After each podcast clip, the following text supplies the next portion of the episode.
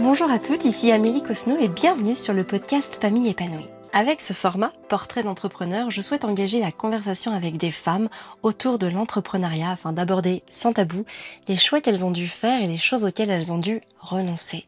Je souhaite que vous compreniez les raisons de leur succès, mais aussi que vous preniez conscience que le succès est aussi le fruit d'un travail que l'on fait principalement sur soi et qui ne va pas sans des périodes inconfortables et challengeantes.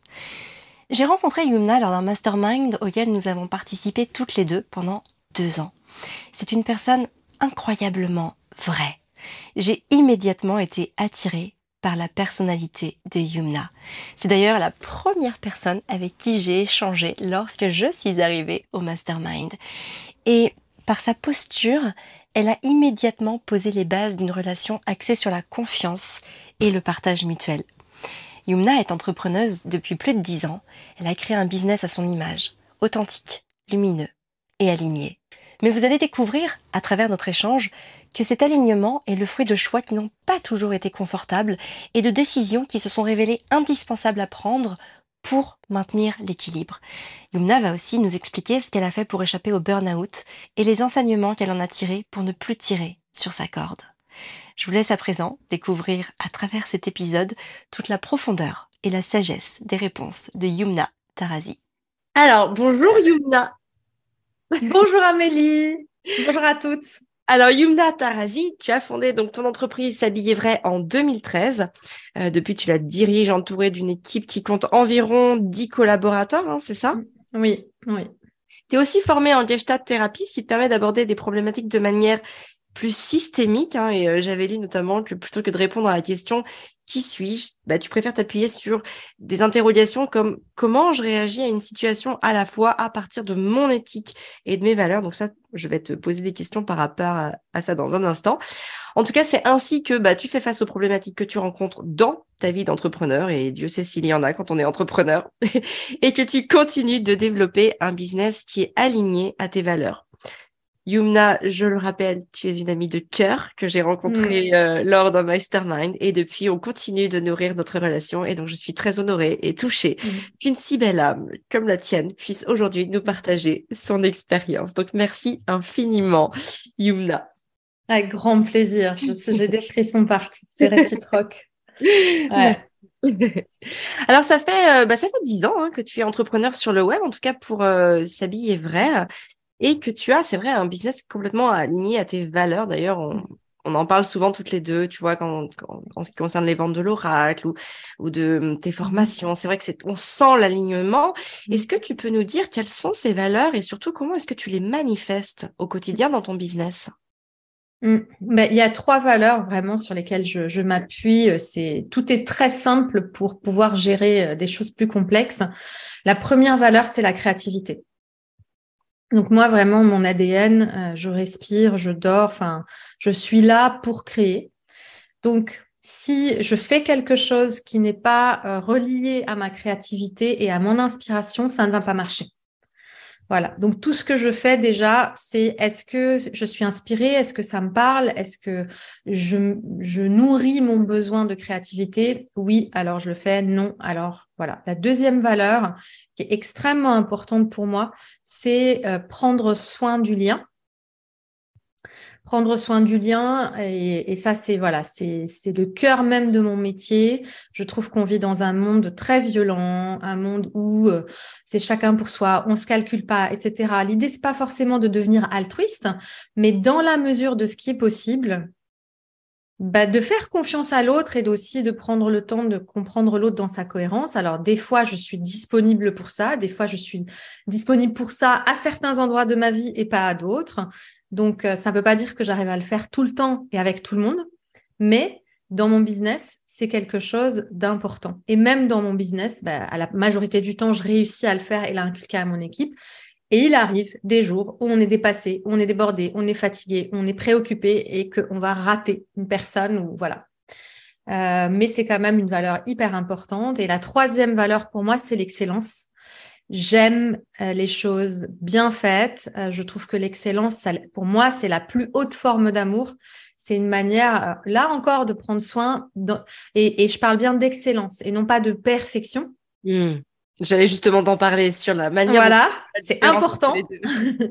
c'est l'excellence, c'est dans le sens, je fais du mieux que je peux et je fais aussi du plus beau que je peux parce que l'idée, c'est l'excellence pour moi, c'est il va se passer quelque chose d'important, comme si je faisais un dîner chez moi ou que je préparais un dîner aux chandelles. Et pour mes clients, c'est ça que je fais tous les jours. Il va se passer quelque chose d'important et du coup, voilà, je, je mets toute mon attention là-dessus et je vais donner le meilleur parce que je veux que ce moment de rencontre avec mes clients où ils vont vivre quelque chose d'important soit sacré. Que ce soit dans un échange par mail, que ce soit dans un programme en ligne, que ce soit dans un stage, que ce soit dans un webinaire, partout où on va, voilà, j'ai envie que les gens que je vais accueillir, bah, qu'ils puissent vivre une expérience la plus belle possible. Et ça, c'est possible eh ben, que si j'ai mis l'attention et de, de l'exigence et euh, de la compétence et du professionnalisme et du cœur, un maximum d'endroits possibles. Oui, je comprends. Alors c'est vrai que alors on, comprend bien du coup la distinction entre la perfection où on va être vraiment dans la recherche du petit détail et que on va pas avancer et là dans l'excellence où voilà on est on, s'engage à donner le meilleur de soi-même. Euh, par contre, il y a des choses très clairement dans l'excellence qui peuvent prendre du temps pour y parvenir. Exactement. Est-ce que tu peux Absolument. ça? Parce que quand on est dans un business, il faut quand même le faire tourner. Et des fois, tu peux pas forcément, t'as pas forcément toujours cet espace-temps pour euh, pour donner le meilleur de toi-même. Et c'est là où on arrive dans la vision.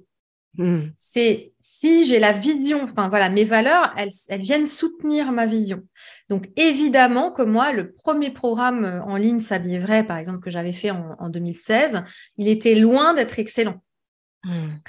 Euh, j'ai découvert, mais j'avais la vision de l'excellence, j'avais la vision de comment, à quel moment pour moi ce programme sera abouti. Je savais ce que je voulais que mes clients vivent, mais j'acceptais d'y aller avec énormément d'imperfections. Donc moi, le premier programme en ligne Saviez Vrai, c'était des webinaires live. Il y en a où j'étais malade, où ennuyée, où je me mouchais. Je l'ai vendu pendant deux, trois ans. J'avais que des compliments. J'avais jamais eu de remarques sur le fait que j'étais malade, que je me mouchais en plein. Enfin, quand j'ai revu les webinaires, je me suis mais non, mais c'est pas possible. On va les changer. Mais ça a quand même, j'ai quand même vécu le dessus deux, trois ans parce que le contenu, le fond, il y avait quand même ça, c'était bien, mais c'est vrai que la forme était loin d'être excellente comme je le souhaitais, mais je mm. savais que j'étais en progression, en chemin. Mm. Et on l'a amélioré, on a travaillé dessus pendant deux ans non-stop. Euh, voilà, ça a bien mis deux ans non-stop à travailler dessus, mais pendant ce temps, quand même, on le vendait et c'était l'argent qu'on gagnait qui nous permettait de l'améliorer. Donc, euh, c'est important de savoir où on veut aller et c'est important d'accepter que euh, ce ne sera pas abouti dès le premier pas qu'on pose. Et je dis toujours à mes clients, mieux vaut fait que parfait.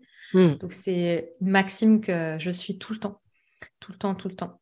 Hmm. C'est vrai que c'est important parce que aujourd'hui, on est dans, on a en tête un résultat et c'est pas toujours évident de l'atteindre du premier coup. Hein, euh, pour moi, le, voilà, c'est vraiment un processus. Ça n'existe pas. Et voilà. Et du coup, euh, comment est-ce que tu as géré? Parce que c'est vrai que toi, alors évidemment, si on se reprojette à cette époque-là, d'il y a dix ans, tu étais quand même dans, euh, on va dire, ton niveau d'excellence à toi, qui était évidemment, j'imagine, encadré par l'échelle que tu avais, enfin en tout cas avec les possibilités que tu avais, que ce soit des moyens techniques ou des moyens aussi bah, l'aisance que tu peux avoir par rapport à l'expérience. Évidemment, plus on a d'expérience, plus c'est facile et plus en fait on passe des, des caps euh, qui nous sont au départ inaccessibles. Mais comment est-ce que tu le gères du coup pour pas tomber dans ce perfectionnisme quand tu as quand même envie de délivrer le meilleur, mais que tu sais que l'expérience et le chemin vont aussi avoir leur contribution à part entière dans cette excellence? Je vais faire un choix en me disant, OK, euh, qu'est-ce que je, où est-ce que je choisis de mettre mon focus et où est-ce que j'accepte consciemment de me dire, ce sera pas euh, hyper parfait. Bon, comme moi, je vends de l'accompagnement, donc le plus important, c'est ma qualité de présence. Mmh. Donc, est-ce que ma qualité de présence, est-ce que ma compétence à accompagner, déjà, elle est au top? Est-ce que j'ai confiance dans ça? Oui, je peux m'appuyer là-dessus. Donc, quand je vais vendre, les promesses que je vais faire, c'est les qu'est-ce que je vais donner dans l'accompagnement, quelle posture j'ai, comment on va travailler. Euh, je vais donner de l'écoute, je vais donner de moi, je vais donner de l'écoute. Et je sais que tout ce qui va être, par exemple, les cadeaux pour mes clientes euh, ou le matériel, les nuanciers, etc. Eh ben, je vais faire avec ce qu'il y a là et je sais que moi, je suis pas convaincue, mais ça va suffire. Voilà, est-ce que ça suffit pour euh, accomplir l'objectif pendant Oui, ça va suffire.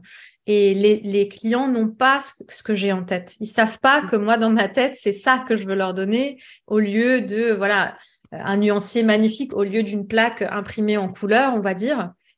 Euh, ou alors un PDF qu'ils vont imprimer eux-mêmes, alors que moi, dans ma tête, c'est un magnifique livret que je veux imprimer en couleur avec un graphiste et tout. Ils savent pas, en fait, que moi, c'est ça que je veux. Donc, ils ont déjà les outils dont ils ont besoin. Je, je fais avec les moyens du bord. Et au début, c'était des stages en présentiel. Donc, j'avais pas forcément tout le matériel qu'il fallait pour leur donner. Mmh. Je faisais avec les moyens du bord, j'imprimais les, les, couleurs sur mon imprimante, j'imprimais mes trucs sur mon imprimante. Et petit à petit, j'ai le jour où j'ai construit mon programme en ligne, mon premier programme en ligne, je l'ai fait euh, suite euh, à une formation avec Alex Ross, qui est aussi notre ami, mmh. et euh, enfin qui est devenu un ami. Après, à, à l'époque, je venais de le rencontrer. Et en fait, j'ai fait tout moi-même. Donc, en fait, j'appliquais ce qu'il disait dans la formation moi-même. Alors, forcément, quand on n'a pas l'argent, on prend le temps. Bah quand on n'a pas le budget, on prend le temps. Donc, je, ça prenait plus de temps. Euh, mais je le faisais moi-même et je me prenais la tête et, euh, et, voilà, et je posais des questions dans la formation en ligne. Et j'appliquais mot à mot, comme c'était super bien expliqué, bah, j'appliquais mot à mot en fait ce qui était dit dans la formation. Et ma première formation en ligne, je l'ai faite de A à Z toute seule. J'ai appris comment faire un webinaire de vente, j'ai fait mes slides, euh, j'ai fait mon bouton de vente, j'ai relié à PayPal, à Stripe. Premier webinaire que je fais, le bouton de paiement ne marche pas. Oh, voilà, ça ne marche pas. Et ça faisait deux mois que j'avais pas dormi, que je bossais comme une malade. Euh, et là, c'était la panique à bord. Alors là, c'était juste euh, dans le contexte, t'avais mis un peu de, t'avais mis un peu de budget pour ou c'était que Non, j'avais pas. à l'époque, j'avais même pas d'argent pour faire de la pub Facebook. Ouais. Donc, quand je vous dis, je l'ai fait sur ma liste mail, il y avait peut-être 100 personnes, quoi. Ouais. Et là, le bouton ne marche pas. Et pour moi, c'était énorme. bien sûr. Euh, Mais bien sûr. Et puis en plus, ce qui représentait un beau potentiel, quand c'est du trafic très qualifié dessus depuis longtemps. Enfin, je veux dire, il y a quand même un. Puis c'est voilà, c'est une, audience que j'avais depuis trois ans. Donc j'avais quelques milliers de personnes qui me suivaient que avec de l'organique, que avec mon guide gratuit.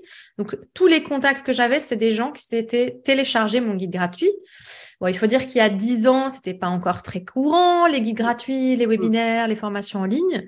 Donc il y a dix ans, c'était encore beaucoup plus facile qu'aujourd'hui de se faire une liste juste avec un guide gratuit. Mais je pense qu'aujourd'hui, quand on a de la qualité, c'est toujours possible. je pense que ce qui change, c'est vraiment, il faut qu'on ait de la qualité. Les gens vont venir le chercher. Et juste avec ces gens-là, j'ai fait mon premier webinaire. C'était nouveau, donc les gens étaient au taquet. J'ai fait pourquoi les gens n'ont pas acheté? Ah, bah, le bouton ne marche pas. Ah, tu t'en es rendu compte après, tu ne l'as pas vu sur l'instant? Si, si. Sur le moment, les gens disaient qu'ils n'avaient pas acheté. Alors, je ah, pensais que c'est eux qui avaient des soucis techniques. Mais sur le moment, j'ai compris, en fait, parce que j'ai testé moi-même en direct et j'ai vu que ça ne marchait pas. Et en plus, tel que c'était présenté dans la formation, c'était le webinaire. C'est-à-dire, il y en a qu'un seul. Il y en a qu'un seul et c'est celui-là et tu vas vendre, quoi. Et tu vas vendre pour 40 000 euros parce que ton programme, il vaut 1000 euros. Et moi, je fais zéro vente. Ça faisait deux, mois que je passais tout mon temps là-dessus.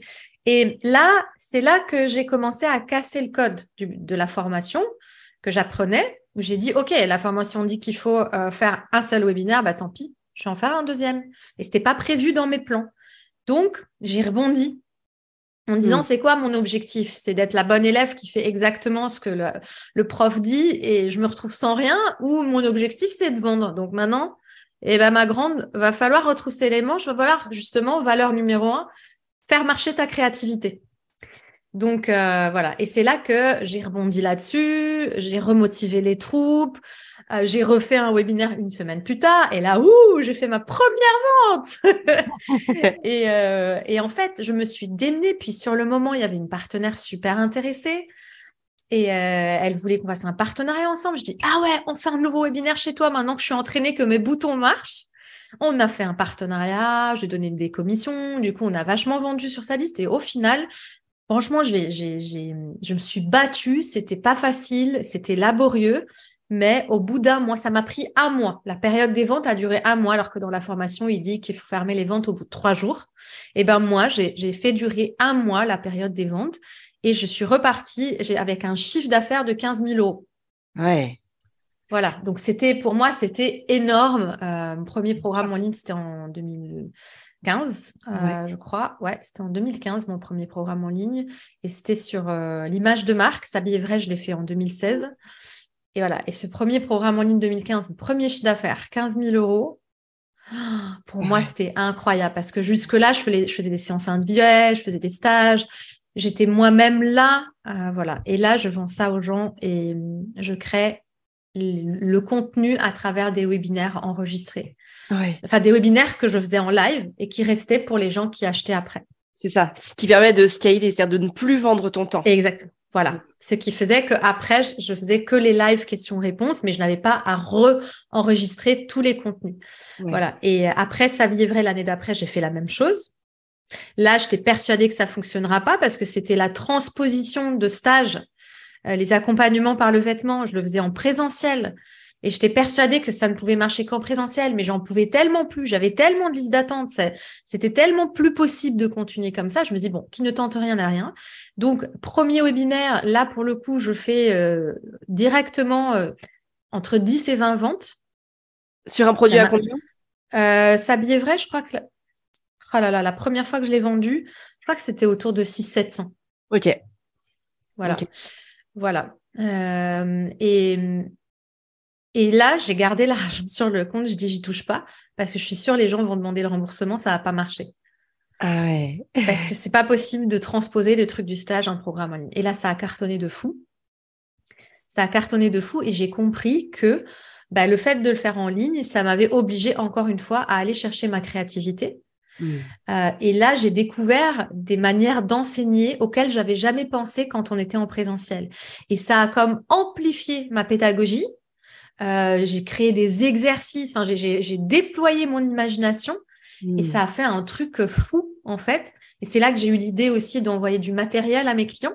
Donc là, le matériel, dans un premier temps, c'est moi qui le faisais. Donc j'achetais des, des, morceaux de tissu, les, les, textures de tissu dont je parle, parce que dans les vidéos, je parle des matières de tissu. Donc j'achetais des tissus, je les découpais moi-même. Je, je mettais dans des petites enveloppes pour mes clients et j'allais moi-même à la poste euh, envoyer à chaque cliente euh, le colis. Puis j'avais fait des nuanciers, vraiment, euh, c'était au début de la... voilà, je cherchais et c'était pas parfait. J'ai eu la chance de les voir. Tu te rappelles, c'était au tout début. Euh, oui, oui. tu nous en avais amené euh, pour qu'on Ah ben ça, ce que tu as vu, c'était la version hyper aboutie. Ah, c'était plus abouti que les premières. Alors d'ailleurs, c'était une ah, belle. Ah là, le, coffret blanc, la boîte blanche. Ouais. Ah, la, boîte blanche, ça y est, la boîte blanche, c'était la version euh, Ferrari. ce que tu as vu, toi. Avant, c'était beaucoup moins évolué. C'est moi qui les envoyais. Voilà, la boîte blanche c'est plus moi qui les remplis, c'est plus moi qui les envoie. Euh, on a un distributeur chez qui on les stocke. Ouais. C'est lui qui envoie euh, à mes clients. Mais à l'époque, à chaque fois je faisais une vente, je descendais à ma poste, j'écrivais le nom de la personne, j'écrivais une petite lettre manuscrite. Donc c'était génial. C'était magique. Prendre soin de bien. voilà, parce que je pouvais scaler quand même. Et en même temps, je pouvais apporter ce, comme je pouvais scaler, bah, je pouvais apporter ce soin, mm. valeur numéro 2, mm. à mes clientes et du coup, bah, avoir un temps de qualité avec elles pendant les coachings, avoir du temps pour me ressourcer. Du coup, j'avais moins de stages, la qualité est remontée parce que j'étais plus reposée, plus disponible.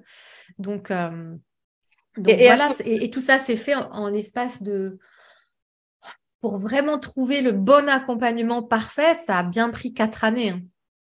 Ah oui, d'accord. Et pendant, et pendant années d'amélioration. Euh, du coup, tu les as, ton contenu, tu l'as, tu as fini par l'enregistrer au départ. Au départ, tu dis que c'était oui, live, etc. Ensuite, tu as pris le temps donc de le, de le. J'ai fait un tournage. Voilà, de tourner carrément. Voilà. Mais grâce aux premières ventes, mmh, eh ben, j'ai eu suffisamment de trésorerie mmh. pour investir dans un tournage, un montage, mmh. euh, un espace en ligne aussi que je louais parce qu'avant, euh, avec la formation d'Alex Ross, je, je, je l'avais fait sur mon site WordPress.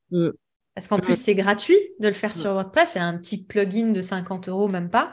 Et là, bah, du coup, je suis passée au niveau, je, professionnalise mon, programme en ligne. J'ai loué en fait un espace de formation en ligne. Donc là, ça me coûte dans les un peu plus de 1000 euros par an juste pour héberger nos, formations en ligne. Après, il y a un technicien qui me les monte, mm. Qui les met à jour. Euh, voilà, tournage, montage. Mais ça, le tournage-montage, c'est arrivé deux ans après que j'ai vendu. Euh, je sais plus combien j'ai vendu de formations en ligne à cette époque-là. Peut-être entre 50 et 100 par an. Ouais. Mais c'est Ah. important de le rappeler, tu sais, parce que euh, aujourd'hui, on, on a en tête un résultat. Parfois, c'est un chiffre d'affaires, parfois, c'est un confort de vie, parfois, c'est voilà, c'est tout un tas de choses qui peuvent s'imprimer dans notre tête en tant qu'objectif.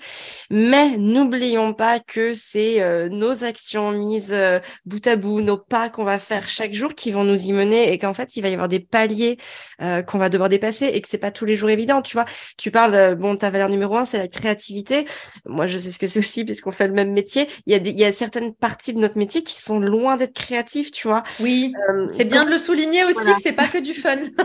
c'est ça. Alors, comment est-ce que tu les gères? Parce que bah, quand on est à la tête de son business, finalement, on, on doit tout faire et même les choses qui sont le, bah, le, le- où on a le moins d'attrait, on a le moins d'attirance. Donc, comment est-ce que tu fais pour ces choses-là où t'as pas un affect, euh, voilà, qui, ça. est démesuré? Même quand on délègue, il faut quand même être au fait de tout. Euh, Eh ben, moi, j'ai une histoire que je raconte à tout le monde. Je la raconte même à mes assistants parce que eux aussi, des fois, ils ont des choses qu'ils préfèrent faire plus que d'autres. Et voilà, je vois bien que des fois, euh, quand on vend euh, 300 oracles des couleurs en deux jours, euh, faut valider les factures une à une, c'est pas facile, etc. Même s'il y a la joie derrière euh, de cette réussite pour eux aussi. Eh ben, j'ai une histoire, l'histoire de l'homme qui cassait des pierres. Je sais pas si vous la, Alors, tu la connais. Non, je la connais pas. Je pense que tu peux la raconter en tout cas. Ça, c'est mon histoire euh, que je raconte toujours. Que, quelle est mon, mon astuce en fait pour euh, surmonter les, les tâches laborieuses et difficiles qui sont inévitables. C'est l'histoire du casseur de pierres. Euh, donc, c'est l'histoire d'un homme qui se baladait et puis il croise un, un casseur de pierres. Et il lui dit Qu'est-ce que tu, qu'est-ce que vous faites, monsieur? Vous allez, vous avez l'air assez épuisé de, de casser ces pierres. Il lui dit moi, monsieur, euh, je fais que casser des pierres du matin jusqu'au soir. Je casse des pierres, je casse des pierres. Il faut bien manger. Mes enfants ont faim, ma femme a faim. Vous voyez bien, victime, victime. Il fait ça parce qu'il n'a pas d'autre choix. Mais c'est pas pourquoi il fait ça, le pauvre. Alors le monsieur continue son, chemin et tiens, il dit c'est bizarre, il y a un deuxième casseur de pierres. Le deuxième casseur de pierres, il lui dit mais vous aussi vous cassez des pierres? Pourquoi vous cassez des pierres? Et le casseur de pierres lui dit moi monsieur, moi je casse des pierres pour bâtir une cathédrale. Vous avez vu cette magnifique cathédrale qui est en construction là-bas? Eh ben, c'est grâce aux pierres que je casse qu'elle peut se construire. Voilà. Et il avait les- des étoiles dans les yeux. Et euh, pas du tout la- l'attitude de victime. Il savait pourquoi il cassait les pierres. Et comme euh, il savait que c'était pour une cause gracieuse, magnifique, qui allait durer à travers les âges, eh ben, ça ne, ça ne lui coûtait pas de casser des pierres. Mm. Donc ça, c'est mon astuce. Quand je fais les tâches rébarbaratives, lourdes, chiantes, voilà, euh, ou même des fois, il faut repasser derrière les collaborateurs, etc. Eh ben, je sais pourquoi je le fais. C'est parce que je bâtis ma cathédrale et je sais que ma cathédrale, même s'il y a des gens qui cassent des pierres à mes côtés, eh ben, ça ne peut se faire aussi sans mes petits bras euh, et les petites pierres que je vais casser moi-même. C'est magnifique comme histoire. J'aime beaucoup, beaucoup euh, l'image parce que c'est vrai que bah voilà, on voit toujours évidemment hein, la partie euh, émergée de l'iceberg parce que c'est celle que l'on voit, forcément celle qui est visible aux yeux, mais il y a tellement de choses qu'on ne voit pas qui prennent du temps, ne serait-ce que pour bah, faire place à cette créativité. Parfois, il faut du temps et de, l'espace pour de la disponibilité aussi pour laisser place à cette créativité, pour lui donner l'élan qu'on veut lui donner. Voilà. Et tout ça, c'est des choses invisibles. C'est quelque part, c'est invisible en tout cas aux yeux de, des clients, des membres, des prospects, de, de tout ça. Mais par contre, ce sont des choses qui existent et qui parfois prennent beaucoup aussi de temps et d'énergie dans, dans nos vies. Alors, Yumna, euh, avant d'être entrepreneur, qu'est-ce que tu faisais? Tu peux nous, nous faire un petit rappel sur la vie que, que tu avais avant Mm. Ben, j'ai toujours été à mon compte parce que j'ai quand même une personnalité d'électron libre euh, où euh, j'ai du mal à m'adapter dans les, dans les systèmes et dans les entreprises. Mais ça, quand j'étais jeune, je le savais pas. Euh, En sortant de la fac euh, au début de la vingtaine, je croyais plutôt que j'avais un souci, que j'étais pas assez douée, etc. Alors que j'étais hyper douée. Donc, qu'est-ce que je faisais? Moi, j'ai fait les arts appliqués pour Mm. devenir euh, graphiste et travailler dans la communication. Donc, j'ai euh, j'ai fait euh, les arts appliqués. Après, j'ai fait une spécialisation en multimédia où j'ai j'ai fait de la direction artistique de sites internet, de support papier. Donc, j'ai beaucoup travaillé dans la création. À ce moment-là, tu étais Visuel. du coup. Tu étais à ton compte. Oui, J'étais freelance. Voilà. freelance. Ah. Donc, euh, j'ai travaillé euh, huit mois dans une entreprise en sortant de la fac. Et euh, ça, c'était au Liban, parce que moi, je suis libanaise, donc j'ai fait mes études au Liban. Et j'ai eu mon premier job dans une société de pub libanaise où j'étais graphiste. Et j'ai duré huit mois, juste de quoi euh, faire des économies. Et après, c'est à ce moment-là que je, je, suffoquais, en fait. Et je suffoquais pas seulement de l'entreprise où je travaillais, mais aussi du pays. Mmh. Euh, et quand je vois la situation aujourd'hui, je me dis j'ai vraiment été visionnaire parce que j'avais dit à tout le monde c'est très triste, mais je pense que le, Liban ne va faire qu'empirer. Euh, et j'aurais voulu avoir eu tort, mais mmh. j'avais trop raison. J'étais hyper lucide déjà à 24 ans et j'ai quitté le Liban à cet âge-là. Avec mes économies, je suis venue en connaissant trois personnes qui étaient mon oncle, ma tante et mes deux cousines, donc quatre personnes. Mmh. C'est les seules personnes que je connaissais à Paris. Et, quand je vois la communauté que j'ai aujourd'hui, 20 ans plus tard, mmh. euh, c'est quand même dingue. Euh, donc, je suis venue à Paris euh, en, en et quelqu'un, et puis euh, voilà, un jour j'ai rencontré quelqu'un qui m'a fait rencontrer quelqu'un, qui m'a fait rencontrer quelqu'un. Et au bout de trois mois à Paris, j'ai eu mon premier job en freelance. Quelqu'un qui m'a dit euh, Quoi, tu t'inscrirais pas à la maison des artistes? Moi, je sais, c'est quoi la maison des artistes? Ah, mais c'est la sécurité sociale des, des, graphistes, entre autres, et ça te permettra de pouvoir facturer euh, des, des prestations de graphistes. Et au bout de trois mois, j'ai décroché un, des, des freelances et puis un CDI euh, dans une maison d'édition. J'ai fait des maquettes de magazines pour enfants. Et puis, j'ai eu des commandes pour euh, des logos, des plaquettes. Et puis, euh, comme j'ai fait une spécialisation en multimédia à Paris 8 pour euh, faire tout ce qui était animation, site web, etc., ben là, ça m'a ouvert un éventail de clients beaucoup plus intéressant. Je travaillais avec le ministère de la Culture. J'ai fait énormément de sites Internet pour eux en tant que directrice artistique. Mmh Donc, je travaillais avec des webmasters. On était en équipe.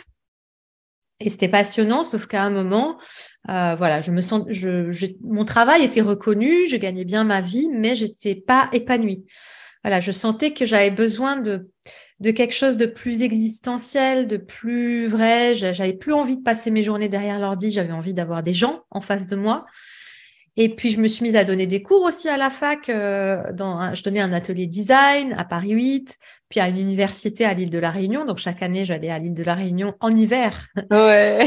euh, pour donner des cours là-bas. Et puis, à, un moment, les élèves, je disais, mais en fait, mes cours de design, je sens pas que c'est ça qui leur fait du bien. Moi, j'aurais envie de les coacher. J'aurais envie de, de comprendre leur vie, j'aurais envie de, d'aller les bousculer, d'aller comprendre qu'est-ce qui fait qu'il y a des blocages, parce que je voyais bien que c'était pas que le design en fait.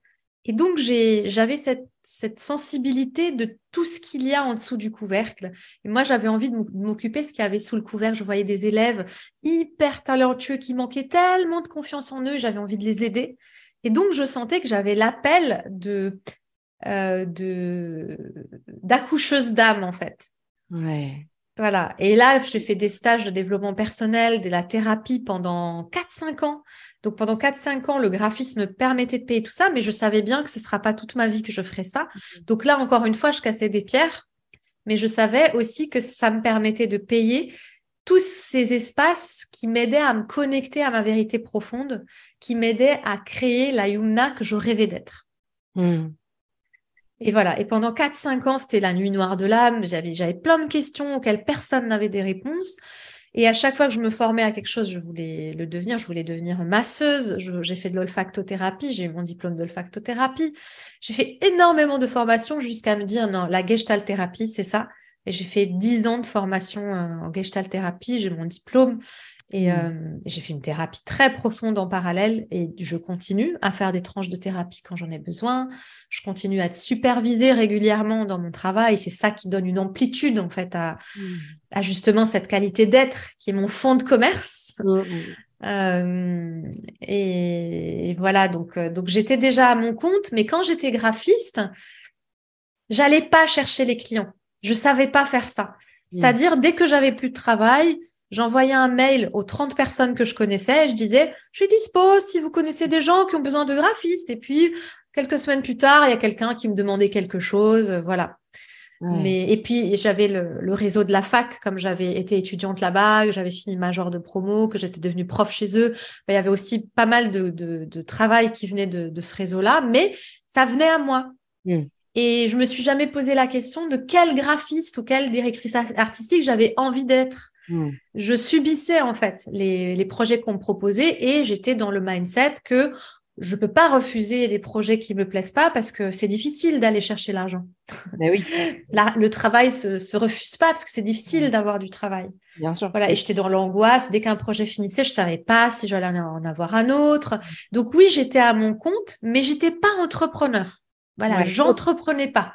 Ouais, tu te considérais pas comme entrepreneur, tu étais à ton compte, c'est-à-dire tu étais libre euh, voilà de, de voilà. Toute, euh, direction, de toute pression hiérarchique.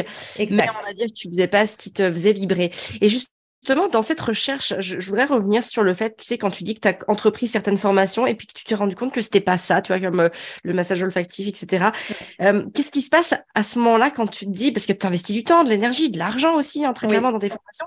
Comment est-ce que ça se passe quand tu dis non, c'est pas ça? Tu sais, il y a toujours le, le, le... parfois quand on s'investit dans quelque chose, on n'a pas envie de faire machine arrière parce que on se dit qu'on a déjà tellement investi, enfin ça représente déjà beaucoup pour nous que bah non, on va jusqu'au bout, tu sais, quitte à, bah, quitte à ce qu'au au, bout du compte, on soit pas pleinement épanoui, pleinement aligné. Qu'est-ce qui s'est passé à ce moment-là? Comment est-ce que tu as eu ce courage de dire non, je fais pas ça, je continue autre chose, etc. C'est quand le vêtement est arrivé. C'est-à-dire quand le, le, vêtement est arrivé où j'ai eu un déclic que, alors que moi, j'ai jamais été passionnée de vêtements, j'ai jamais été, euh, voilà, euh, une fashionista, euh, la mode m'intéresse pas, je suis pas à ce, niveau-là. J'ai jamais rêvé de travailler dans la mode. Par contre, un jour, j'ai fait un stage sur le vêtement et là, je me suis, là, il s'est passé quelque chose inexplicable. C'est comme une rencontre quand on dit, euh, quand tu rencontres l'homme de la vie, de ta vie, tu le sais. Euh, ben, c'est ce qui s'est passé pour moi. C'est-à-dire, j'ai compris, j'ai des frissons en en parlant. on comprend au-delà des mots, au-delà du rationnel, c'est le corps entier qui se met à vibrer, qui dit oui, en fait. Et moi, j'ai dit oui avant même de comprendre quelle forme ça allait prendre. J'ai compris que mon avenir, c'était le vêtement que c'était le trait d'union entre mon expertise des lignes et des couleurs parce que moi j'adorais mon métier de graviste. Sauf que j'avais pas compris que ce qui me euh, faisait souffrir, c'était le fait de m'être pas positionnée. C'était le fait de pas avoir choisi quel graphiste je voulais être. C'était la manière de le faire qui me faisait souffrir. Donc, j'adorais en fait les lignes, les couleurs, tout ce qui est visuel, exprimer des choses visuellement, c'est vraiment un talent que j'ai. Mais quand le vêtement est arrivé, j'ai dit là, il y a l'humain. Là, il y a un corps derrière. Puis j'avais fait énormément, je voulais être actrice aussi, donc euh, j'avais fait énormément de training d'acteur. Le corps, j'ai fait 14 ans de danse classique. Donc le corps, pour moi, c'était un média hyper, un médium hyper important. Et là, je fais le vêtement, il y a tout. Il y a les arts appliqués, le visuel, le visible, les couleurs, les lignes, et il y a l'humain qui porte le vêtement. Et moi, je m'intéresse à l'humain et je veux que les lignes et les couleurs soient au service de la révélation de ce corps et de cette histoire qu'il y a dans le vêtement hmm. et dans ce corps. Voilà. Et en fait, c'est quand j'ai compris, quand il y a eu ce déclic, que bah, j'ai compris que c'était pas le reste. Mais sur le moment, j'ai fait, j'avais créé un site internet qui s'appelait euh, Olfacto Théâtre, Théâtre Olfaction. J'avais créé un concept qui s'appelait des, des, ateliers de théâtre et d'olfaction. Ça s'appelait Théâtre-Olfaction le site n'existe plus, mais j'ai créé un site. Là encore, j'ai fait moi-même. Euh, et euh, bon, j'étais directrice artistique sur les sites internet, donc bon.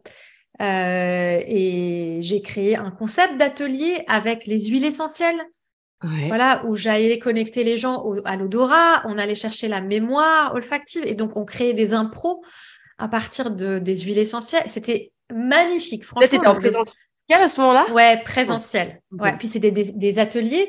J'étais plus, je voulais plus chercher quelque chose de lucratif parce que j'étais encore graphiste à ce moment-là et je voulais trouver quelque chose qui me fasse vibrer. Donc ces ateliers théâtre et olfaction, ça me faisait vibrer, mais ça me faisait, voilà, c'était pas lucratif. À vivre, ouais.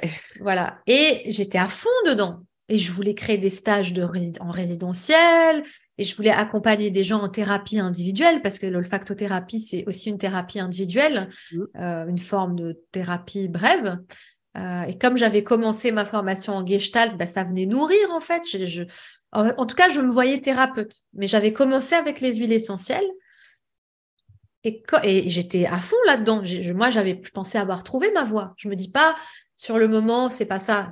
Pour moi, j'ai trouvé ma voie. Mais quand quelque chose de mieux est arrivé et que là, l'évidence a balayé tout le reste. Mm. Et alors là, qu'est-ce que tu en as fait? T'as, as complètement, tu as arrêté, tu as laissé de côté, tu t'es mis en place dans ce nouveau projet qui, j'imagine, en plus à l'époque, euh, n'avait peut-être pas forcément une, une forme très physique à l'intérieur de toi. C'est pas, c'était peut-être abstrait. Et que tu peux nous en parler de ce, de ce, bah, de voilà, de ce passage de, de sur un autre euh, dans le domaine du vêtement? Oui. Eh ben, tout s'est fait, c'était pas lisse. Hein. Euh, tout s'est fait en superposition. Ouais, tout, tout s'est fait en superposition. C'est-à-dire qu'à un moment, je dis, ah, je vais rajouter des stages sur le vêtement. Mais pour moi, je faisais tout en même temps. C'est-à-dire que j'introduisais les huiles essentielles dans les stages sur le vêtement, mm. que je faisais, voilà, communiquer tout un peu ensemble. Et pour moi, bah, j'avais une carte euh, de service où je rajoutais un stage sur le vêtement. Et, euh, et, à un moment, les stages sur le vêtement se remplissaient, pam, pam, pam, alors qu'ils étaient genre 15 fois plus chers. Ouais. Et euh, les ateliers euh, théâtre et olfaction, qui étaient genre 15 euros ou 20 euros pour participer, euh, ils ne remplissaient pas. le paradoxe. Et là, bon, encore une fois, encore une fois, c'était pas le mental qui a décidé, parce que le mental, c'est toujours pourquoi faire moins plutôt, pourquoi pas additionner plutôt que retrancher, mais c'est la vie qui, encore une fois, m'a indiqué le, chemin. quoi. Et puis, quand mmh. on sait que théâtre olfaction aussi, il fallait louer une salle, euh, que, il fallait y avoir 10 personnes pour couvrir juste les frais de la mmh. salle à mmh. Paris, etc. Là, tu te dis, euh, voilà, la, vie, enfin, la synergie, ce qui se passe, renvoie en miroir ce qui se passe à l'intérieur dont on n'a pas forcément conscience rationnellement sur le moment. Hmm. Et là, tu vois, il y a quelque chose qui est intéressant parce que, bon, très clairement, tu as fait un choix qui est plus difficile. C'est-à-dire qu'en tant que freelance, bah, tu le dis en plus, les clients venaient à toi. Tu n'avais même pas forcément cette démarche de d'aller euh, démarcher, d'aller trouver des clients, donc euh, d'être dans le voilà dans le fait de se vendre, etc. Là, tu prends quand même un virage où il va falloir que tu fasses venir les clients à toi, hein, très clairement. Et puis, euh, donc à ce moment-là, euh, face à cette, euh, bon, je vais l'appeler difficulté apparente, qu'est-ce qui se passe en toi Comment est-ce que tu trouves l'énergie pour sortir d'une situation très confortable, hein, où tu avais des choses qui venaient à toi, à là où, tu te dis, où tu te dis tout doit être créé et je vais sûrement avoir aussi de l'énergie d'aller euh, d'attraction, tu vois, de pour aller attirer les gens à, ce, à mmh cette nouvelle manifestation? Alors pour moi, c'est la deuxième situation qui est la, la plus facile pour moi. C'est-à-dire, quand les clients venaient à moi, ça ne veut pas dire que c'était fluide et ils venaient. C'est-à-dire que euh, les seules rentrées d'argent que j'avais, c'est quand on venait me proposer de travailler. Mais il y a des années, j'ai fait 12 000 euros par an. Il y a des années, je fais 9 000 euros par an. Et c'est quand j'ai commencé à vouloir faire des stages de développement personnel, euh, des thérapies, que j'ai commencé à être passionnée par quelque chose. Là, j'ai commencé à avoir envie de gagner plus d'argent. Et là, j'ai commencé à faire des années de graphiste à 60 000, 70 000, parce que je savais qu'est-ce que je voulais faire de mon argent. Hmm. Donc là, je me suis bougée un peu plus pour euh, euh, insister pour avoir plus de projets, mais c'était pas rassurant parce que je savais pas comment faire pour avoir plus de clients, justement. Hmm. Et, et, euh, ben, et, bon, et à un moment, j'ai été freelance pour euh, les pages jaunes. et, euh, et c'était casseur de pierre à fond, donc là, zéro créativité, mais au moins, eux, ils avaient le budget et je facturais à la journée. Et là, je faisais mes 60 000, 70 000 par an. Mmh. Euh, et c'était le moment de la transition où là, je savais pourquoi, en fait, je, je, voulais payer toutes ces formations et gagner cet argent. Mais quand je suis arrivée à maintenant, il faut que je trouve moi-même mes clients et parce que il fallait choisir avec qui travailler, en fait, c'est fou parce que quand on tombe dans ces rails aussi, il y a plein de synchronicités qui arrivent. Moi, je connaissais pas le coaching, je venais à peine de découvrir la thérapie.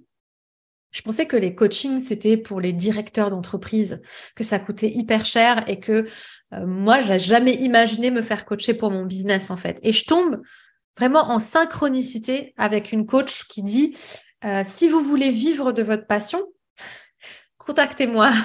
Et moi, je dis, mais c'est possible de vivre de sa passion? Et ça, je, vous parle de ça, c'était en 2013. Donc 2013, il n'y a pas encore beaucoup de coachs. C'était il y a 10 ans. Il n'y a pas encore beaucoup de coachs. C'était pas comme aujourd'hui, les, euh, la vague du confinement, euh, encourager les gens à être indépendants, etc. Et je suis, mais c'est possible ça de vivre de son métier? Bah, Je prends l'appel gratuit en me disant ça coûte rien. de toute manière, je ne mettrai pas mes sous là-dedans. J'en ai pas de sous. Euh, et là, on fait l'appel et tout ce qu'elle me dit, c'est bah ah ouais, tes stages sur le vêtement, tes ateliers théâtre olfaction, moi je peux te montrer comment avoir. Tu veux combien gagner par an?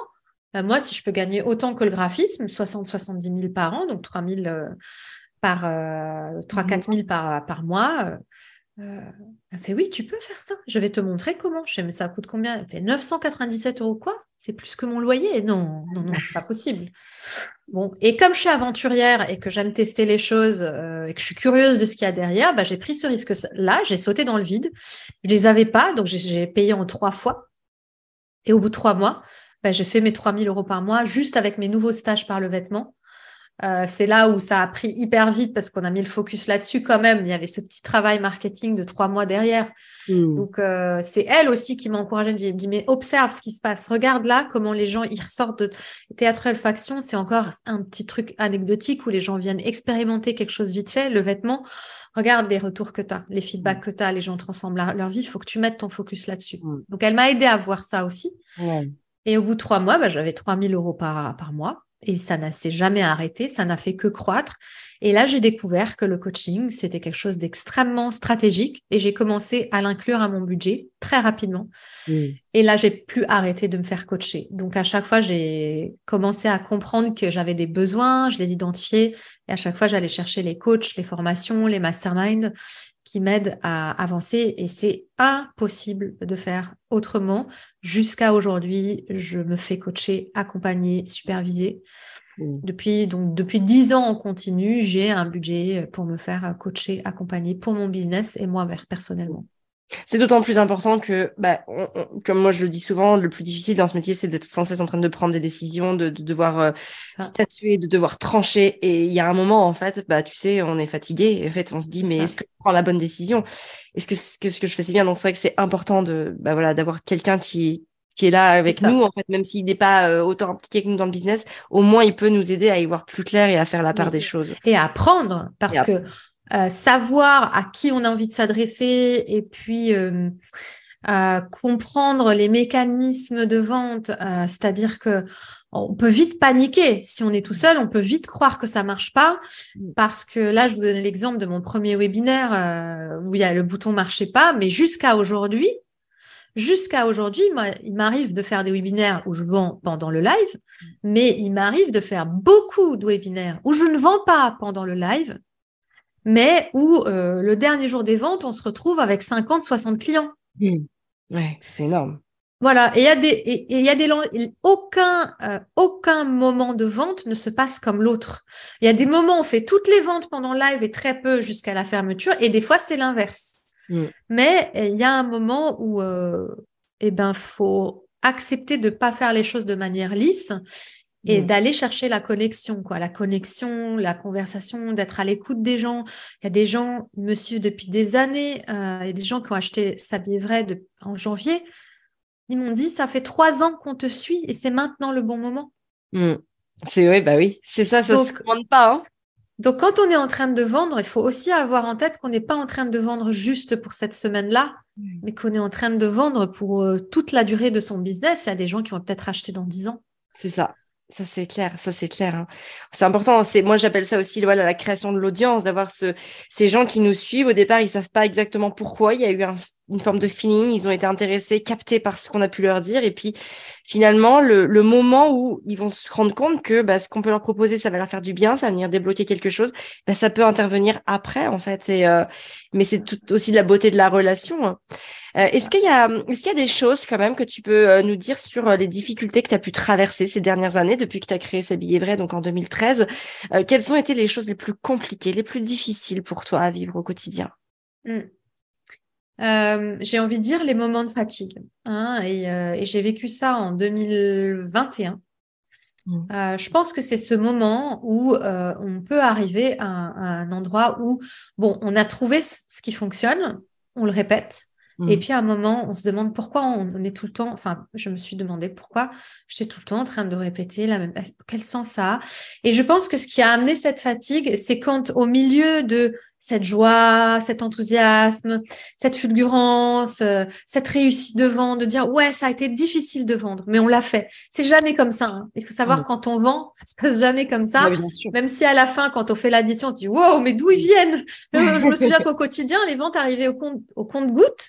Qu'est-ce qui mmh. fait qu'à la fin, on a un si beau chiffre? Mais sauf que parce qu'on n'a pas lâché en fait, parce qu'on est resté là, parce qu'on est, on a tenu l'espace. La constance de nos actions la conscience de nos actions, c'est ta phrase phare.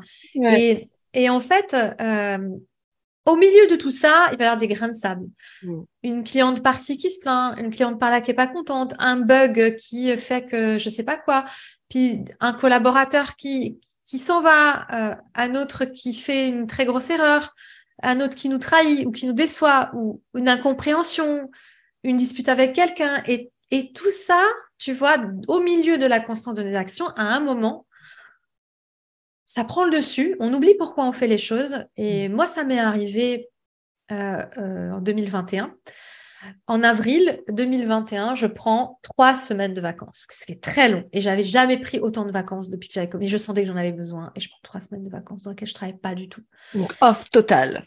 Off total. Première semaine de vacances, je me dis, oh, heureusement que j'ai deux semaines qui arrivent parce que j'en ai besoin. Deuxième semaine de vacances. Heureusement qu'il y a encore une dernière semaine de vacances parce que j'en ai vraiment besoin. Troisième semaine de vacances qui arrive. Je me serais bien pris deux ou trois mois de pause. Et là, je m'entends dire ça. Et c'est la première fois que je me dis ça. Et là, j'écoute ça. Je donne du crédit à ça. Et je, voilà, j'accorde de, l'importance à ça. Et je commence avec ma superviseuse et, mon coach, je commence à réfléchir, mais et si je m'accordais combien de temps? Je ne sais pas de combien de temps. Je voudrais juste m'arrêter sans savoir ce qui pourrait se passer derrière. OK. Et j'ai laissé mûrir ça de mois à mois pendant deux, trois mois. Et au bout de deux, trois mois, j'ai dit si, si je vais prendre un congé sabbatique à durée indéterminée, c'est même pas un an, à durée indéterminée, évidemment, tant que mes finances me le permettent. Et du coup, entre le moment où j'ai pris cette décision, alors j'ai annoncé à mon équipe, j'ai annoncé à mes clients, etc. Et j'ai mis la date du congé sabbatique là où j'avais mon dernier engagement. Mm. Donc, j'ai pas laissé mes clients en plan. J'ai honoré tous mes engagements, mais je n'en ai pas pris d'autres. Et là, pendant cette année, j'ai continué à vendre. Je vais honorer tout ce que j'ai vendu pendant ces quelques mois. Et ça m'a permis de générer du cash pour l'année où j'allais pas travailler, donc plus de cash que d'habitude. Alors là, c'était génial parce que les contraintes et les difficultés m'ont permis de découvrir que j'étais capable de générer beaucoup plus d'argent que je ne me pensais capable. C'est clair. Voilà, voilà. Donc là, j'ai découvert un CA à la fin de l'année. Je me laisse surprendre que j'ai fait un CA à 7 chiffres. Et je fais, c'est fou. Euh, grâce à mon congé sabbatique, alors que j'étais épuisée, fatiguée, que je ne voulais plus entendre parler de travail, c'est là où j'ai trouvé mes plus belles idées que je garde après mon retour de congé, mes plus belles idées, euh, mon plus beau chiffre d'affaires, le plus de satisfaction client. Un truc de fou. C'est bon, bah, ok, je vais partir. Maintenant, j'ai mon, mon, congé sabbatique. Je me suis généré deux ans de salaire. Et pendant mon congé sabbatique, voilà, et, à un moment, je me réveille au bout de 8-9 mois de congé sabbatique. Un jour, je me réveille, je commence à faire des choses. Au bout d'une semaine, je dis, Mimna, tu serais pas en train d'être reprendre le travail là? Je fais, ouais, je pense qu'il y a une envie qui m'a dépassé le mental encore une fois, de mmh. dire, et voilà. Et les difficultés qu'on peut rencontrer, c'est ça, c'est qu'à un moment de perdre le sens, mm. parce que euh, il y a beaucoup de pierres à casser, et qu'à un moment, bah, à un moment, on perd de vue la cathédrale parce que tellement de pierres qu'il y a tellement de fumée, et la fumée, elle cache un peu la, la cathédrale euh, qu'on était en train de construire, et il fallait juste laisser reposer la fumée. Et mm. donc à un moment, bah voilà, j'ai laissé reposer la fumée, et la cathédrale est réapparue, l'envie est réapparue, et là, ça change tout. C'est Ça change tout et voilà. Et même si j'ai rien changé dans mon business parce que j'adore tout ce que je fais et je suis alignée, bah, tout avait changé parce que ben la, fumée euh, a laissé réapparaître la cathédrale. C'est magnifique pour continuer sur la métaphore des casseurs de pierre. Alors là, ça fait quelques mois hein, que tu as repris euh, l'activité. Là, on est euh, donc là, on est en mars 2020. Ça fait quatre mois que j'ai repris. Ça fait quatre mois. Ça, ça, se passe bien le retour? comment tu te sens énergétiquement et créativement parlant? Alors, superbe. J'ai énormément d'appétit. Euh, énormément d'appétit. Et puis, je sens aussi parce que là, ça y est, j'ai 10 ans d'expérience. Donc, il y a beaucoup de choses maintenant que j'ai apprises et qui fonctionnent, que j'ai plus besoin de réinventer.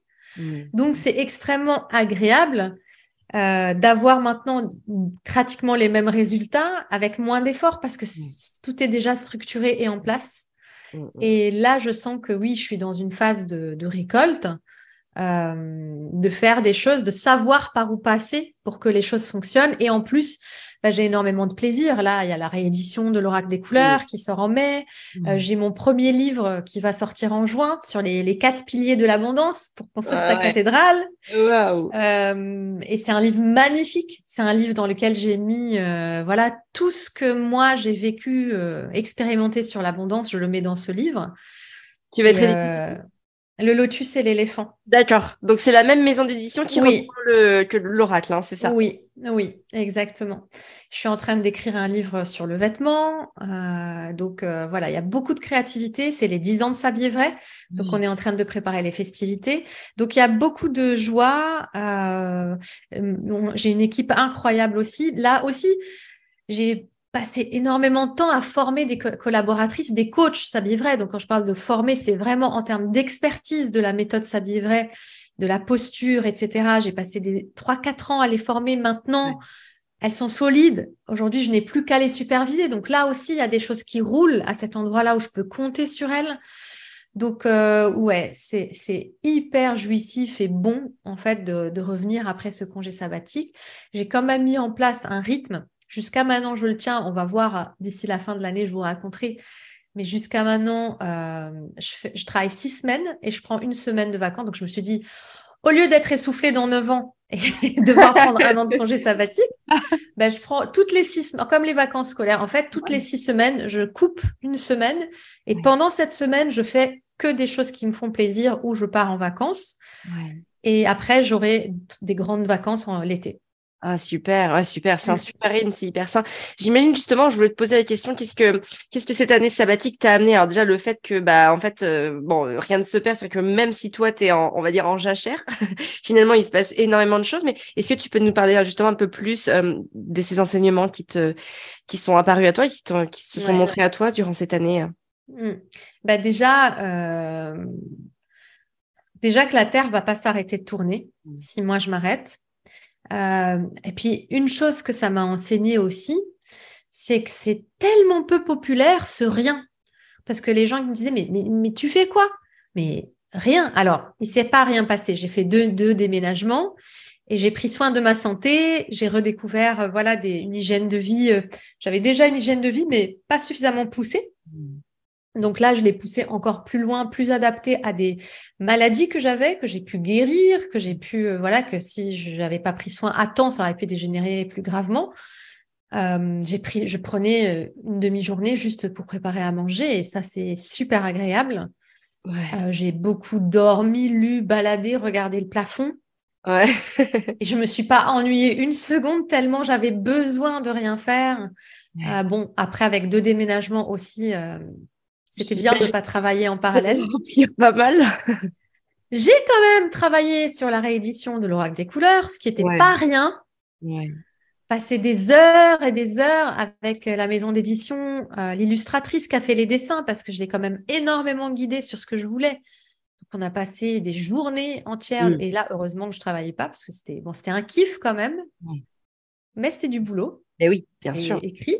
Le livre sur l'abondance qui sort, bah, j'ai quand même écrit ce livre-là. Ah oui, aussi. J'avais besoin, enfin, c'était un congé dans le sens où j'avais pas de responsabilité hmm. vis-à- -vis de mes clients, vis-à-vis de mon entreprise, vis-à-vis de générer de l'argent. Ça, hmm. j'avais besoin d'une pause de euh, la, la, responsabilité d'assumer financièrement, euh, de prendre des risques dans le business, d'assumer mes responsabilités face à mes clients, mon hmm. équipe. Voilà, j'avais besoin de, de m'extraire de on me sollicite 45 fois par jour, je voulais arrêter ça ça me parle tellement. Voilà, les choses que j'ai faites pendant mon congé, c'était pas de la contrainte, c'était des choses choisies qui me faisaient du bien et que j'avais et que je faisais tout le temps sous pression. C'est-à-dire que si j'avais fait l'oracle et, l'écrire, écrire le livre, bah, je l'aurais, j'aurais fait ça dans mes soirées et mes week-ends mm. en fait. Alors que là, voilà, je pouvais le faire en pleine journée. La place. Voilà, tu as pu lui donner la place. J'avais de la place sans avoir de rendez-vous qui m'interrompent, etc. ou de, comme tu le dis, de, de décisions à prendre. Moi, je sais que c'est très vraiment ça qui me pompe mon énergie. Il y a beaucoup de choses que je pourrais faire en, voilà, sans m'arrêter. Euh, mais par contre, là où je vais avoir ma fatigue, je vais ressentir la fatigue, c'est quand à chaque fois il faut décider, statuer, trancher. Euh, je vais pas dire ordonner, mais tu sais, dispatcher. dans un timing, on n'a pas beaucoup de temps. enfin, Dans un timing où faut y aller, faut, faut. Et ça, c'est vrai que parfois, ça, cette charge-là de décision, elle est lourde à porter. C'est plus dur dans le métier d'entrepreneur où on a toutes ces questions, c'est de devoir en permanence. Euh, bah, voilà. C'est ça. C'est pour ça, c'est important aussi d'avoir ces espaces, ces soupapes, que ce mmh. soit une semaine tous les semaines, enfin des vacances, des espaces de massage, de mmh. les coachings, les masterminds, ça sert à ça aussi. Mmh. Nous qui euh, dirigeons en fait les troupes, bah, c'est bon à un moment aussi d'être la cliente qui se fait, bon, j'allais dire bercer, bah oui, on a besoin d'être bordé et bercé. Hein. Euh, donc, euh, c'est important aussi d'avoir ces espaces. Et là, ce congé sabbatique, c'était clairement un grand bercement que je me suis accordé de, mm. voilà, tu as donné pendant neuf ans. Là, tu as droit à de la douceur, tu as droit à ce temps. Ouais, tellement donné, tu as droit à ce temps. Si, si j'étais mon propre, enfin, il y a plein de gens qui disent, moi, si j'étais mon propre patron, je me serais euh, traîné au prud'homme, en fait. des fois, on se fait faire des choses, on se dit, mais si c'était quelqu'un qui nous le faisait faire, il serait euh, au tribunal en train d'être jugé pour maltraitance, en fait. Mm. Voilà. Donc là, je reviens après ce congé sabbatique euh, en étant beaucoup plus bien traitante avec moi-même. beaucoup plus dans le yin, dans l'énergie du yin. Exactement, complètement. Complètement. Ouais. Mm. Merci Yumna. Juste avant de nous quitter, j'ai cinq questions que je voudrais te poser. J'appelle ça un peu le 5 sur 5. La première, c'est quelle est ta définition du succès? Hmm, Très joli. Oh, quelle question difficile. C'était supposé être une question rapide? C'est oui, c'est un petit peu ce qui te vient à l'esprit. Voilà, en tout cas pour voilà, Le, succès, c'est l'alignement, l'alignement entre euh, vie pro, vie perso et la santé et la spiritualité. Hmm. Très bonne réponse. J'aime beaucoup. J'adhère complètement. Deuxième question. De combien d'heures de sommeil estimes-tu avoir besoin et est-ce que tu as ton compte chaque nuit? Oui, euh, j'ai besoin entre 6 et 7 heures. Quand j'étais plus jeune, j'avais besoin de 8-9 heures, mais maintenant, euh, voilà, si je dors 6 heures, j'ai passé une super bonne nuit. Si je, je passe 7 heures, si je dors 7 heures, j'ai fait une grasse mat. Ah ouais, ouais, ouais. J'en suis encore et j'ai mon compte d'heures. Toi, tu as encore besoin de 9 heures? Encore besoin de mes 9 heures, ouais. ouais, moi pas. 7 heures, c'est voilà, 6h30, 7 heures, c'est vraiment idéal. Et j'ai mon compte d'heures. Hmm. Hmm. Top. Alors, tu nous, en, tu nous en as un petit peu parlé tout à l'heure. Est-ce qu'il y a une chose, euh, donc quelque chose, un mantra, une, une, citation, une phrase que tu te répètes? Tu nous l'as dit tout à l'heure, euh, mieux, euh, mieux vaut. fait que parfait. Que parfait. Est-ce ouais, c'est un bon mantra. Te porte chaque jour Est-ce que c'est des choses que tu, tu sais, dans, même pour te motiver, retrouver quand tu es un petit peu en énergie basse Est-ce que c'est celle-là qui va te, te porter ou est-ce que tu en as une autre que tu aimes bien aussi, que tu aimes bien te répéter, qui t'énergise et, qui te permet d'aller de l'avant plus facilement? Ouais, qui m'énergise. Euh, oui, quelque chose qui m'énergise, c'est euh, oui, ce qui m'énergise, c'est tu n'es ni mieux ni moins bien que quiconque. Hmm. Et ça, ça m'énergise parce que ça me ça me rappelle que je suis pas une Wonder Woman, voilà, je suis pas là pour euh, montrer, prouver quoi que ce soit à qui que ce soit. Ça m'enlève la pression, ça me dynamise de dire bah en fait je fais ma part de colibri. C'est dans le sens où je fais ma part de colibri, fais ta part de colibri. Tu n'es ni mieux ni moins bien que quiconque. Fais juste ta part de colibri, la vie se charge, charge, du reste. Ouais, c'est beau, c'est très très beau et ça me parle cœur évidemment beaucoup. Euh, si tu avais un seul conseil à donner à une femme qui souhaite lancer son activité, qu'est-ce que tu lui dirais? Euh, Un seul conseil, c'est d'abord, euh, est-ce que tu as vraiment une personnalité de d'entrepreneuse? Voilà. Et si on s'adresse à une femme qui a déjà validé qu'elle a vraiment la fibre entrepreneuriale, que c'est quelque chose qui l'anime d'entreprendre, de faire et globalement avec plein de métiers différents. Le premier conseil que j'ai envie de lui dire, c'est euh, mise sur ton expertise. Voilà, mise avant tout sur, ton expertise, mets en valeur ton expertise, peu importe comment tu la mets en valeur. C'est juste en en parlant oralement autour de toi, mais n'oublie pas que ton business, la, la clé de voûte de ton business, c'est ton expertise et c'est toi. Avant le marketing, la carte de visite, le, site internet, le market, enfin voilà. C'est n'oublie pas que c'est ce que tu es, ce que tu vends, qui est la clé de voûte de ton business. Et si ça, tu en, si ça, t'en es pas convaincu, attarde-toi là-dessus. Voilà, sois d'abord convaincu de ton expertise, de ce que tu vends. Si tu doutes que ce que tu vends sert à quelque chose ou va aider les gens, tout le reste va s'écrouler très rapidement. Mmh. Ça sert à rien de construire là-dessus. Et moi, c'est ça qui fait que je lâche jamais les ventes quand j'arrive pas à vendre. C'est ça qui fait que je lâche jamais, c'est parce que je sais à quel point ce que je vends est puissant et va faire du bien aux gens. J'y crois tellement en fait. Ouais. Et c'est ce premier conseil, c'est nourrir en fait la foi dans ce que tu vends avant toute mmh. chose. Et sois honnête avec toi. Hein. Sois honnête avec toi. S'il y a une faille dans ce que tu vends, mmh. bah, travaille. Tu peux continuer à la vendre. C'est OK. Hein ça va pas t'empêcher de la vendre, mais aie conscience que tu as un travail à faire pour consolider la faille de ce truc que tu vends. Mmh. Ça me parle énormément. J'avais entendu une, je sais plus qui c'est qui avait sorti ça un jour. Je crois que d'ailleurs c'était dans un mastermind euh, qui avait dit en gros, ben, on doit être les premiers clients de, nos des produits qu'on crée en fait. C'est ça. On doit en avoir vraiment besoin et on doit être ça. intimement convaincu Que, que ça va servir aux autres qui vont vraiment dépasser leurs problématiques ou quoi que ce soit. Voilà. Si toi t'es pas prête à l'acheter, arrête. C'est ça. C'est-à-dire que tu le fais pas pour les bonnes raisons. Voilà. Mm. C'est ça. Et dernière question, est-ce qu'il y a un livre qui t'a marqué, bouleversé? Alors bien sûr, il y a le tien, donc les quatre piliers de l'abondance, hein, c'est ça? Qui va sortir en juin. En juin. On espère en juin, ouais. Il est en fabrication là. Tout à fait ça. Bon, évidemment, voilà, on en parle parce que moi, je l'attends avec impatience, du coup. Ouais. Et euh, sinon, est-ce qu'il y en a un autre qui t'a marqué, bouleversé, euh, que tu aurais envie de recommander à la terre entière? Ça peut être un roman, un thriller, une saga, un, livre technique, un polar, une BD, peu importe. Mais voilà, quelque chose qui, euh, qui t'a bien plu. Rompre avec soi-même de Joe Dispenza. Ah, ok. Ce livre a changé ma vie. Et toute la méthode de ce mec-là, j'ai fait plein de ses séminaires. Ok. J'ai fait plusieurs de ces séminaires et j'ai vécu une grosse bascule euh, après ces séminaires.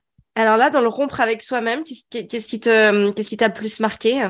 Ouais, c'est euh, le fait que j'ai appris dans ce livre-là. C'était la première fois que je découvrais qu'on était créateur de sa vie. J'avais déjà entendu ça, mais lui, il explique comment le faire à partir des neurosciences. Donc, il explique comment fonctionne le cerveau. Et dans le livre et dans ses séminaires, il explique, Joe Dispenza, comment créer les circuits neuronaux qui permettent d'être dans la vie de nos rêves et donc de magnétiser de manière quantique. Donc, il explique que pour aller d'un point A à un point B, disons, pour acheter une maison, euh, bah, faut un prêt de 30 ans et donc faut aller du point A au point B, ça demande 30 ans. Lui, il explique que quand tu crées un circuit neuronal que si toi tu décides de payer ta maison en 30 jours ou 30 mois, bah, il suffit de créer le circuit neuronal qui crée l'émotion que ce truc il est vraiment vrai parce que le corps ne connaît pas la différence entre ce qui est vrai et ce qui ne l'est pas. Et en fait, euh, tu, tu, dans le quantique, le quantique euh, fait disparaître le temps. Les 30 ans disparaissent et deviennent le moment présent, en fait. Et mmh. voilà. Et moi, c'est comme ça qu'en cinq ans, je suis passée de chambre de bonne sans ascenseur dans lequel j'habitais depuis dix ans à tout ce que je vous ai raconté, à propriétaire euh, de deux biens immobiliers, de, rencontrer l'homme de ma vie, de vivre avec lui, de, euh, de que mon business euh, passe la barre des six chiffres et puis après des sept chiffres. Et voilà. Donc, j'ai continué en fait à, à, suivre ces enseignements au quotidien et à faire ces, ces méditations. J'ai fait trois, quatre de ces séminaires qui étaient très puissants. Et ce livre c'est d'abord, c'est passé par le livre, la découverte. Et je sais que ce livre, je me souviens, le moment où je l'ai lu, c'est un avant, un après dans ma vie. D'accord. Eh ben, écoute, mm. je, le, le connais pas. Alors, bien sûr, je connais Joe Dispenza, notamment par rapport à ses séminaires, on entend beaucoup parler, mais je euh, j'ai jamais lu l'un de ses livres. Alors, écoute, je le mets moi-même sur ma liste. Sur ma... Et rompre avec soi-même, c'est dans le sens de rompre avec ce qui, les, les, nos pensées qui, qu'on croit être notre identité et qui mm. nous enferment dans cette identité qui n'est pas capable de réaliser ses rêves. Et donc, on rompt avec les anciennes habitudes qui nous mmh. maintiennent dans cette réalité qui ne nous convient pas. On rompt avec ça pour créer des nouveaux circuits neuronaux qui nous permettent d'être dans cette nouvelle vie, en fait. Comme si on se, on se câblait à la vie de ses rêves, mais, mais concrètement. Et lui, c'est un, il a fait des recherches scientifiques très poussées là-dessus. Ok, eh ben écoute, merci beaucoup Yumna pour ce partage. Euh, dernière petite question qui n'en est pas forcément une, mais où est-ce qu'on peut te retrouver? Tu as sur quels réseaux sociaux euh, tu es les, la plus active? Où est-ce qu'on peut te voilà te contacter? la plus active sur Instagram et Facebook. Donc, je publie les mêmes contenus, presque les mêmes contenus sur Instagram et Facebook. Donc, sur euh, Insta, je suis yumna.tarazi. Je mettrai sur Facebook, euh, voilà, sur Facebook, j'ai une page pro, Yumna Tarazi. Et il y a aussi les comptes euh, S'habiller vrai. Si vous vous intéressez à S'habiller vrai, il y a aussi les comptes Insta S'habiller vrai tout attaché et la page Facebook S'habiller vrai par Yumna Tarazi. Ouais. Ok, et eh ben super. Bah merci beaucoup Yumna pour ton temps, ton énergie. Euh, c'était, ça a été euh, très intense, très. Je, voilà, j'ai pris beaucoup de plaisir à, à t'écouter parce que bon, il y avait beaucoup de résonance évidemment euh, avec avec ce que je vis aussi. Et euh, bah, tu as un magnifique parcours, tu es une mmh. magnifique personne, tu rayonnes, tout le monde ne le voit pas forcément, mais moi je te vois. Merci. et donc toutes, toutes celles qui écouteront ensuite ne, ne, ne te voient pas mmh. forcément, mais voilà, tu, tu rayonnes et ben, j'espère qu'on se verra bientôt. Mais j'espère beaucoup, mais j'espère beaucoup et merci pour tes questions parce que tu m'as fait euh, voyager dans le temps et tu m'as fait dire des choses que je dis pas forcément en interview, donc c'est super. Ah bah super, c'est ça l'idée, tu sais, moi je pense qu'on se construit aussi avec bah, ce qu'on a été, le présent et puis aussi les projets futurs, enfin ça fait partie d'un tout et des fois pour comprendre aussi là où on en est aujourd'hui, bah, c'est important aussi de voir quel a été le chemin et le travail parcouru, donc euh, mm. voilà. Absolument. Merci infiniment à toi et je vous souhaite à toutes euh, un merveilleux succès. Voilà, merci pour votre écoute et merci à toi, Aurélie. Je t'embrasse très fort. Amélie, qu'est-ce que j'ai, Aurélie Il y avait Aurélie, il y a une Aurélie qui t'a envoyé un message. Qui vient d'écrire un tout grand merci, Yuna. J'avais les, yeux dessus. et en plus, ça se ressemble. ouais, mais bon, quand même, t'es, Amélie. Ouais, un grand merci. Tellement fait de câlin que là j'aurais eu envie de te prendre aussi dans mes bras. Oui. Alors écoute, le l'énergie y est. Euh, je te sers mm. virtuellement dans mes bras.